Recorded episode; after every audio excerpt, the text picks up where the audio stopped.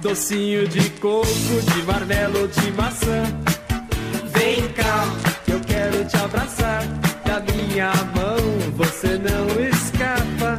Vem pra cá, eu quero te beijar. Docinho, docinho,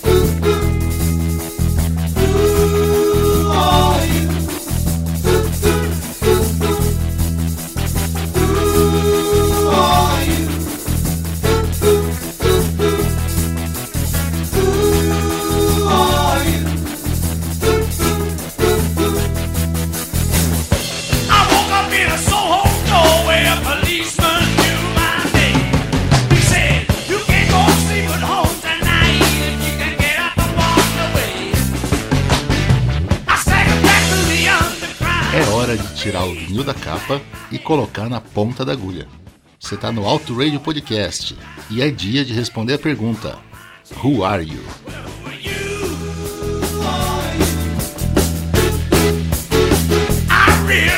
Olá, amigo ouvinte, eu sou o Valese e essa é a série do Auto Radio, onde vamos apresentar as discografias de artistas que merecem, contando um pouco da história de cada um deles através dos seus álbuns. Nesse momento me despeço. Siga feliz, meu bom rapaz. Aí confesso que chorei demais. No episódio 7, a gente falou de Back in Black, uma história de agonia e êxtase, da perda do icônico Bon Scott e do quase fim da banda, até o achado de Brian Johnson e a criação do álbum de rock mais vendido da história. Muitos chamariam isso de um sonho, mas somente o tão judiado cérebro de nosso editor Ricardo Banniman conseguiria linkar isso com a música Revelação de um Sonho, lançada por Carlos Alexandre em 1982. E apenas um autodeclarado sommelier de música brega como o Matheus Ferreira seria capaz de reconhecê-la sem usar o Shazam. Se precisarem dos préstimos dele, é só procurar no Twitter arroba Mateus Ferreira J. E como eu gravo a voz antes da edição final, eu fico tão surpreso quanto vocês ao começar a escutar o cast pronto e me deparar com essas barbaridades. Você reconhece a música que abriu esse programa aqui? É só comentar lá no Twitter, arroba Podcast ou no arroba qual o nome e o intérprete da canção de abertura que você também pode ser mencionado no próximo. Mas voltemos ao que interessa.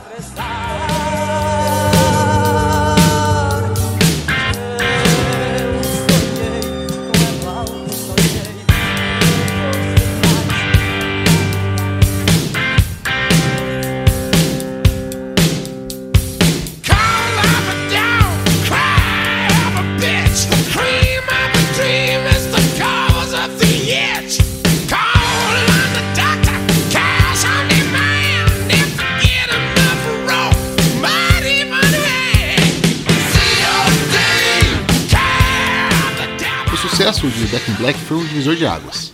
A banda tinha sobrevivido à perda de um integrante e ressurgido do outro lado do luto ainda mais forte, com uma outra voz que se encaixara perfeitamente no que eles queriam fazer. O contraste com os superastros do Led Zeppelin, que naquele mesmo ano de 1980 perderam seu baterista John Bonham e não conseguiram juntar os cacos para continuar, era óbvio. Acabava a década do rock progressivo e virtuoso, e o som sujo e rápido do AC era o que fazia a galera ferver agora. Isso era claro e deveria também ser uma injeção de calma e ânimo para os caras. Só que o que ninguém acreditaria era que aquele era o ponto mais alto da curva. E o caminho agora só teria um sentido: going down. A partir daí, uma sucessão de oportunidades perdidas e decisões erradas tomadas sem usar o cérebro, mas apenas no sentimento de nós contra eles, que era muito comum entre os integrantes da banda, ia cobrar seu preço. Mas os efeitos só seriam sentidos mais tarde. Assim, ao voltar para o estúdio, dessa vez em Paris, ainda fugindo né, das altas taxações inglesas, para gravar o sucessor de Back in Black, o ACDC tinha tudo o que ele precisava. Uma nova voz, um produtor genial, empresários que lutavam pela banda e a certeza de que não precisavam nem tentar superar as vendas do disco anterior, porque isso ia ser impossível. Mas uma decisão da gravadora jogou querosene numa brasa que arderia intensamente a partir daí. A Atlantic tinha trocado de presidente nos Estados Unidos, e o novo cara, Doug Morris, teve uma ideia genial. Vocês não estão me vendo, mas eu estou fazendo aspas com os dedos. Lançar o álbum de 5 anos antes, Dirty Deeds, que nunca tinha saído na América. Que o Carson, que era responsável pelo selo na Europa, ficou possesso. Como é que vocês pensam em lançar um álbum com Bon Scott depois da banda ter feito todo o possível para apresentar o Brian Johnson? Morris ganhou a queda de braço e a inimizade eterna do grupo, e Carson pediu demissão ainda naquele ano. Malcolm já chegou à França espumando de raiva, e o fato de ter que passar um tempo por lá para evitar essa taxação de impostos aumentava ainda mais a sua frustração. Também não ajudou nem um pouquinho a demora de Multilang para encontrar estúdios que ele achasse adequados.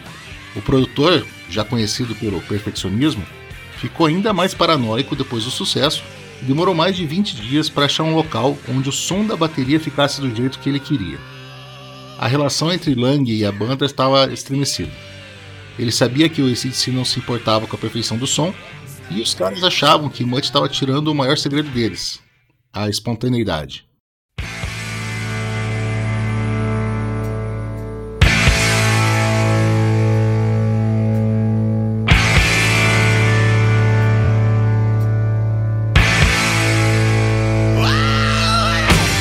Seja, o problema era, nas palavras do Malcolm numa entrevista depois em 2004, que Lang estava pensando no som enquanto nós pensávamos na música.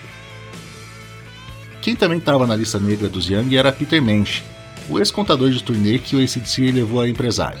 Apesar de ter sido em grande parte o responsável por tirar a banda de pequenos espaços para ser a atração principal em grandes arenas, após orquestrar com perfeição a recuperação da banda depois da morte do Bon e de fazer de Back in Black um sucesso estrondoso, ele naturalmente pensou que tinha cacife para abraçar outros protegidos e viu um bom potencial nos garotos do Def Leppard, assumindo a função de estrategista da banda.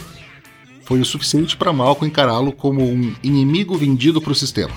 Ainda antes do lançamento do novo álbum, Mensch estava fora do clã, como gerente de turnê e amigo de longa data Ian Jeffrey, já falamos dele aqui, assumindo a função de empresário. E foi só Mutlang finalmente terminar o novo disco que também recebeu o bilhete azul era o fim de uma parceria de três álbuns que mudou esse de patamar, tanto em qualidade quanto na percepção do público. E cá entre nós, apesar de ser talvez o último grande ícone da banda em termos de vendas, chegou ao terceiro lugar no Reino Unido e deu para o ACDC pela primeira vez a melhor posição possível na parada dos Estados Unidos. For Those About Rock, We Salute You, o álbum que a gente vai falar hoje, lançado em novembro de 1981, é o mais fraco e sem alma da trilogia Lang.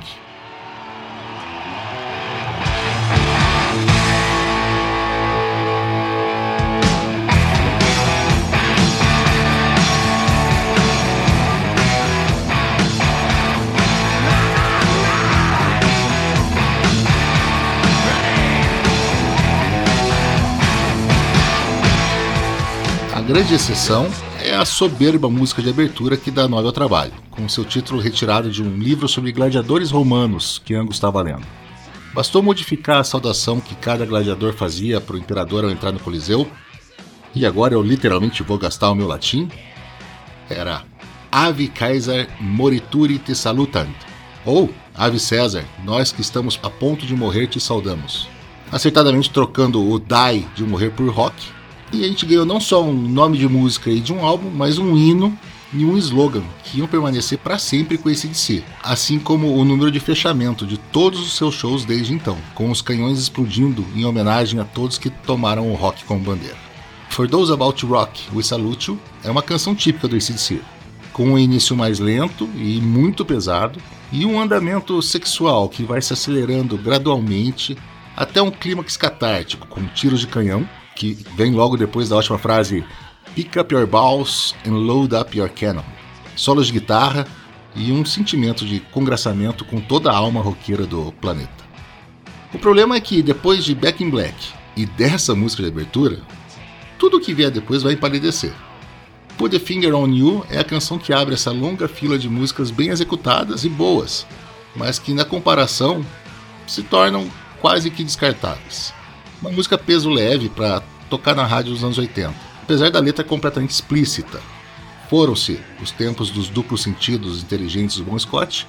Sejam bem-vindos ao Direto ao Ponto de Brian Johnson. Let's Get It Up sobe o nível com um lindo riff de Angus, que chega serpenteando até um solo com raiz bluseira e ancorado num groove sólido como madeira do baixo de Cliff. A letra novamente é explícita e sem direito a outras interpretações, incluindo uma bravata a Laziraldo com I'll Never Go Down. E é aqui também que começamos a dar um pouco de razão para Malcolm. A produção do Multilang emasculou a energia rude que o ACDC tem ao vivo. A diferença entre a canção do álbum e o que eles apresentavam nos shows não era simplesmente de andamento, mas sim de atitude. É a versão ao vivo que vocês estão ouvindo agora, lançada como vídeo oficial, apesar da qualidade inferior de som.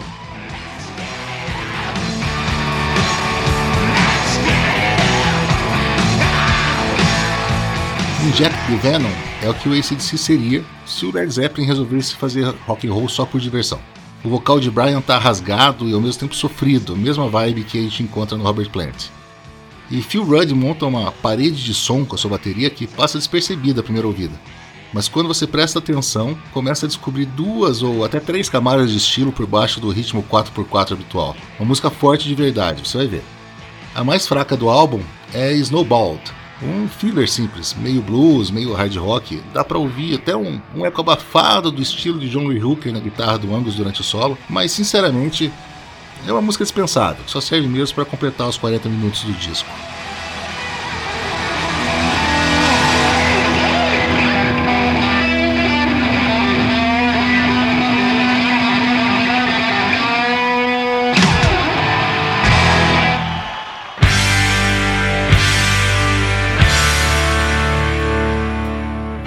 Lado B, Evil Walks acabou sendo escrita como uma resposta à atenção cada vez maior e mais indesejada da direita religiosa, que vinha com besteiras como ACDC significa Antichrist Devil's Child, ou então um panfleto que o Brian Johnson recebeu antes de um show em Detroit que trazia escrito A Bíblia diz que a palavra do demônio é o mal, e também o é o rock and roll.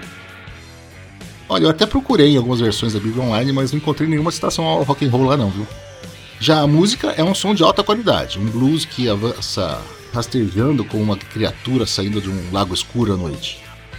Angus criou alguns dos riffs mais macabros da discografia da banda nessa música. COD também foi englobada pela aura satanista que o ACDC parece que herdou do Black Sabbath. Em alguns lugares, você lê que o acrônimo seria uma sigla de Cash on Demand, enquanto em outros lugares, inclusive bastante explícito na própria letra, vai encontrar que significa Care of the Devil, da mesma forma, a música traz sentimentos contraditórios, dependendo do humor que você esteja usando na hora. Pode tanto achar um som menor, simples, pouco inspirado, quanto encontrar pequenas pérolazinhas escondidas, como o primeiro mini solo ou os backing vocals que mantêm o ritmo. Segue uma única tentativa de falar sério. Breaking the Rules é Brian tentando falar de política e de como você precisa sair da linha para não ser sacaneado. Infelizmente a música não funciona com a letra. Os versos parecem intermináveis e estão completamente desconectados do refrão. Os 30 segundos finais ainda trazem um ritmo mais envolvente, mas não é o suficiente para a gente gostar dessa música não. Night of the Long Knives continua com a temática sobre apanhar a vida, mas dessa vez a letra curta encaixa bem melhor na música. E o solo, com um pouquinho de wah de Angus, é mais do que divertido. E não tem nada que me tire da cabeça de que o riff, em tempo 3x4, foi completamente chupado pelo Motley Crue quando eles fizeram Dr. Feelgood. Por fim, Spellbound, é a pior música que esse já fez, como alguns dizem, um simples blues pouco inspirado? A verdade é que o álbum não fecha em grande estilo, apesar de não te deixar com um gosto ruim na boca não. O ACDC assumiu o posto de maior banda do planeta no vácuo deixado pelo Led Zeppelin e pelo Black Sabbath, a ponto de recusar uma proposta de um milhão de dólares para abrir um show dos Stones nos Estados Unidos, simplesmente porque eles tinham decidido nunca mais ser uma banda de abertura. O controle total e completo estava nas mãos dos Young, que a partir de agora iam ter que lidar com muito mais do que só fazer música e empolgar as pessoas quando as tocassem. Mas justamente quando assumiram cada grama de poder possível, as coisas iriam começar a sair do controle. História para mais tarde, ouvinte fiel.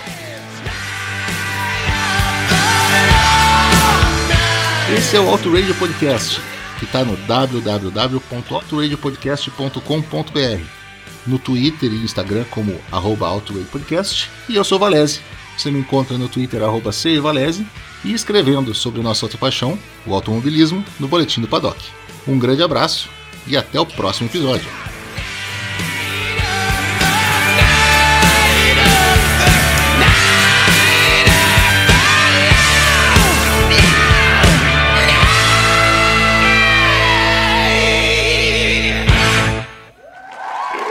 Valese, arrebentou, hein? Flashbackson, meu querido. Sonzeira hoje, hein? Porra, sonzeiraço. Curti, curti. Sabia que você ia gostar. Ninguém consegue passar o tempo todo ouvindo choro de gente com ombreira e permanente no cabelo, né? É, tem que variar um pouco, né? Tem as coisas que é ruim, as coisas que é pior, e tem esse som aí que o senhor toca aí. Os meninos que não, não, não me ouçam, viu? Bora lá. Pega umas geladas pra gente. E vamos deixar a galera com Inject the Venom. Depois um pouquinho do terror de Evil Walks e encerrando o nosso show um recado para todo mundo. For those about rock, we salute you.